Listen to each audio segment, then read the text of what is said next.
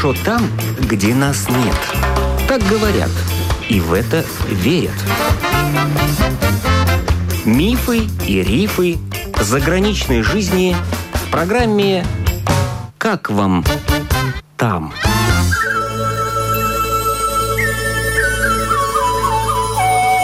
Добрый день! В эфире автор программы Галина Грейдена. Еще до разгара коронавирусной инфекции в январе Анжелика Смирнова успела уехать из Китая в Латвию, где она училась и работала. И сейчас на несколько месяцев застряла в Риге. Меня зовут Анжелика. Я в 2005 году начала учить китайский язык в Латвийском университете. После выпуска поехала в Китай получать степень магистра. И после этого как-то все так завертелось, закрутилось, что осталось там работать и прожила там 12 лет. Сейчас такая у нас свершилась ситуация, поэтому я в Латвии, в Риге и планирую дальше продолжить учебу, поэтому вот буквально пару дней назад получила подтверждение то, что получила стипендию и буду учиться дальше на докторантуре в Пекинском университете. Кроме китайского, вы еще какую-то специальность получили у нас в университете? В Латвийском университете училась на востоковеду. То есть ну, мы считаемся как синолог-востоковед с уклоном на китайский язык. А так мы изучали все о странах Азии, начиная от истории до культуры, литературы и так далее. Дальше, когда уже училась на магистратуре, там у меня был акцент на китайский язык и грамматика, то есть уже лингвист. А далее уже на докторантуре я планирую изучать журналистику и коммуникации. Вы там уже работали в Китае, да? Я в 2012 году, когда закончила университет, участвовала в конкурсе для студентов, которые учатся в Китае, тоже конкурс китайского языка был. И после этого меня пригласили попробовать стажироваться на практику именно в передачах на центральное телевидение Китая. И как-то получилось так, что зарекомендовала себя неплохо. Четыре месяца тренировались, работали, снимались, и я поняла, что этот вариант — это то, что помогло мне соединить мое хобби и работу. То есть я думала, что когда уехала в Китай, наверное, то, что мне нравится на сцене выступать, танцевать, может быть, где-то сниматься в каких-то передачах, я думала, что на этом можно будет поставить точку, и думала, что, скорее всего, буду или переводчиком, или преподавателем. Но после конкурса я увидела, что можно и по-другому тоже использовать свои знания, и пробовала уже дальше пытаться развиваться в этом направлении и потихонечку, потихонечку вот стала телеведущей. Это телевидение в Пекине?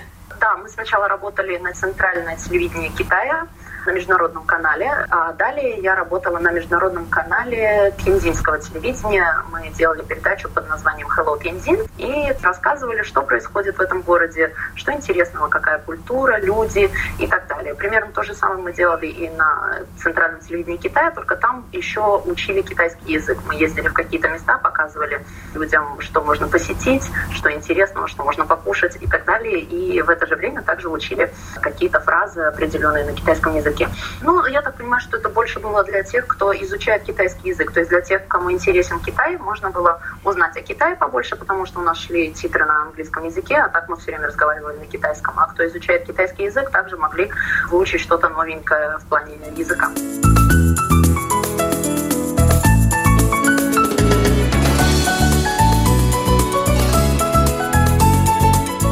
Вам русский язык как-то пригодился в Китае? Сейчас больше идет акцент на английский язык. Раньше, может быть, лет 10 назад, тогда очень был в топе русский язык. И вот старшее поколение, они еще помнят некоторые слова на русском языке. И кто-то даже может разговаривать на русском языке, потому что раньше у них в школах русский язык примерно шел, как у нас сейчас, обязательный английский. Но потом английский стал стоять на втором месте, и поэтому сейчас больше английский практикуется. Что вам нравится в Китае? По самому началу мне очень-очень понравилась и сама культура, и как люди относятся к тебе. Или, допустим, когда случается какая-нибудь проблема, как они тебе помогают. То есть более отзывчивые. Люди очень охотно помогают. Даже когда на улице встречается какая-то проблема, или не знаешь, как пройти, или э, дом, допустим, потому что у них очень много зданий, где там корпус, потом еще что-то, еще что-то, и очень сложно найти. И если человек не занят, то они даже помогут и доведут тебя. У меня у знакомых знакомых вот была тоже такая ситуация, что они приехали в аэропорту, получилось, что не могли дальше выехать, и нужно было оставаться там. То ли багаж не приехал, то ли что, и вот человек сам понял, что какая-то проблема. Это был главный управляющий одного маленького заведения, где можно было покушать, и он их просто угостил перекусить, покушать. У меня такое впечатление, что там, если даже попадешь в какую-то тяжелую ситуацию, обязательно кто-нибудь поможет. Хоть и далеко от дома, но знаешь, что если что, всегда можно найти выход. Вы все время в Пекине жили? Нет, я в самом начале училась в городе Чанчунь в провинции Дилинь. Это северо-восток Китая, где зимой очень холодно. Минус 34, минус 36, даже иногда минус 40. Потом по окончанию университета уже поехала в Пекин и большую часть времени в Пекине проживала и еще часть времени в Тензине пока работала.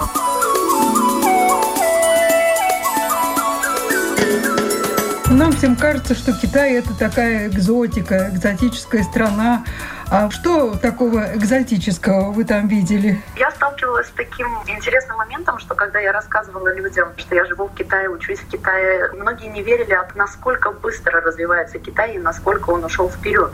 Мне самой сначала тоже казалось, что все еще там в таком же стиле, как запретный город, такие маленькие домики, все еще ходят в старинных китайских платьях с бумажными зонтиками. А на самом деле все ушло уже очень-очень вперед и поражает, наверное, даже Первое — это природа потому что там можно увидеть очень большой колорит в разных местах, есть своя особенность. Мое самое-самое любимое место — это провинция Хунань, где есть горы, это в городе Джамдиаде.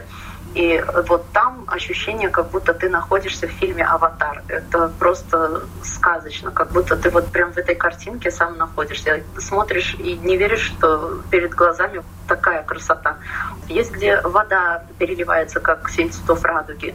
Это Дзюджайгоу. Тут каждый может найти что-то, что интересно для человека. Пустыни, горы, экзотика. Ну, экзотика у каждого разное понимание. Может быть, экзотика это также блюдо, потому что, допустим, у нас, может быть, еда покажется для самого китайского народа более пресной, а у них можно попробовать и очень-очень острые блюда, очень кисло-сладкое, что, наверное, для нашего, для европейского человека как-то ближе к сердцу. Очень-очень много интересных оттенков, то есть нужно смотреть, что человеку нравится. Мне кажется, каждый может найти уголок, который оставит непередаваемое ощущение и впечатление на всю жизнь. То есть хочется, если посмотреть контраста и какого-то быстрого движения в жизни, наверное, Шанхай-Пекин, но Шанхай больше уже европеизированный, мне кажется.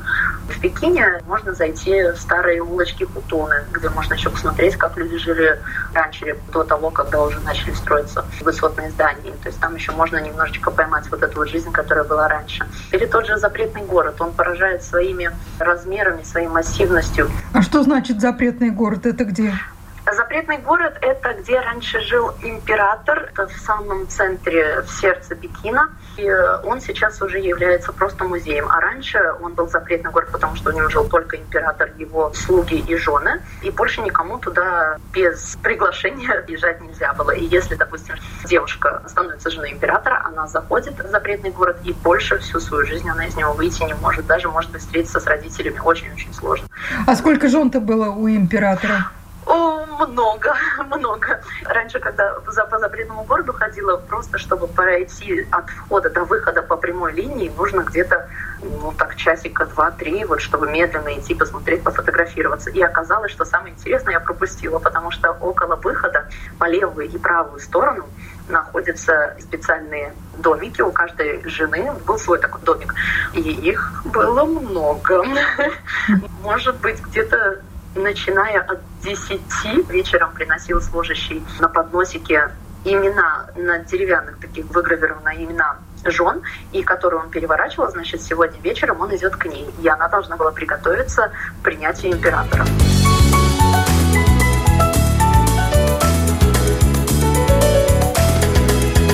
Раньше не позволялось рожать много детей китаянкам, ага. да? Как сейчас? Сколько можно рожать? Была система одного ребенка, чтобы как-то ограничивать, чтобы не было перенаселения. Сейчас, если женятся мужчина и женщина, и они являются одним ребенком каждый в своей семье, то тогда они могут родить двоих. То есть в семье разрешается, чтобы было два ребенка. Это только если они сами являются единственным ребенком в своей семье.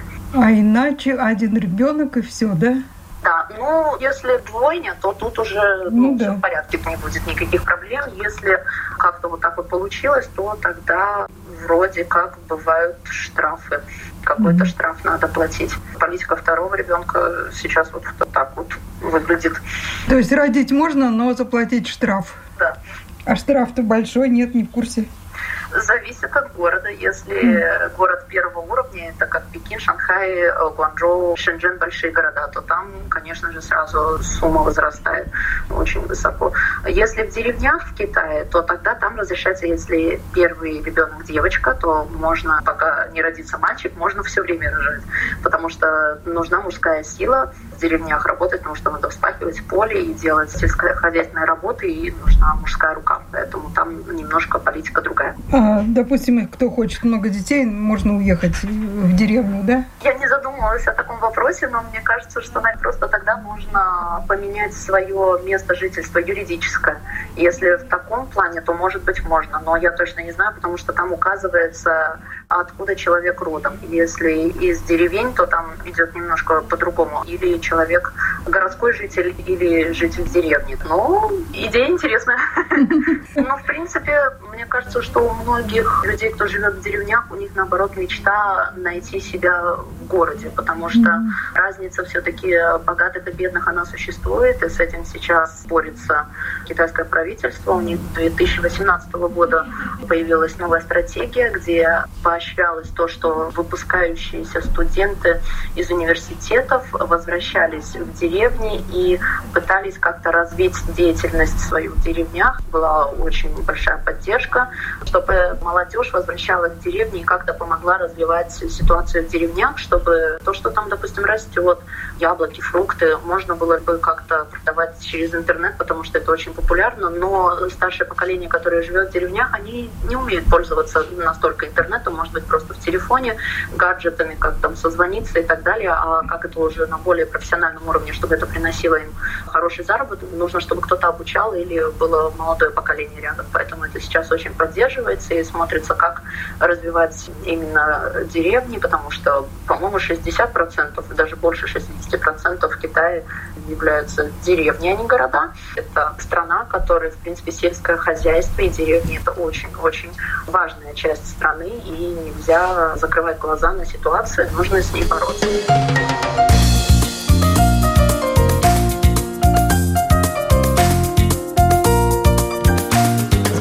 Анжелика, женщины э, не бунтуют, вообще семьи не бунтуют, вот то, что так мало разрешают детей рожать?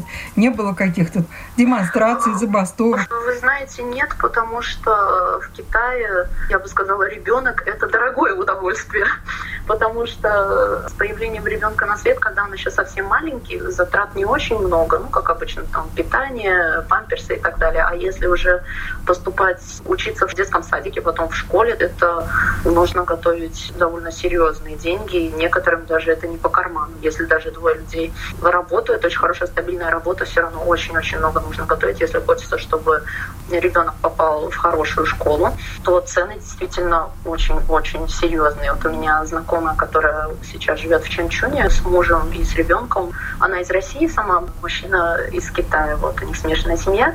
И вот мальчик, когда уже пошел в садик, нужно и международный садик для э, детей, то есть кто смешанные браки или иностранцы с китайцами вместе. Ну, вы знаете, цены очень-очень кусаются.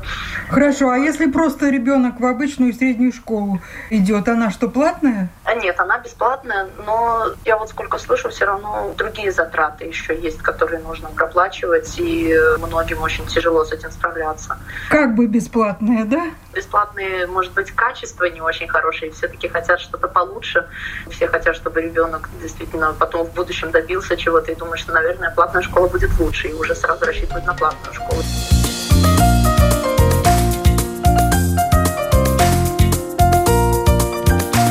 О бытовой стороне жизни в Китае слушайте в одной из наших следующих передач.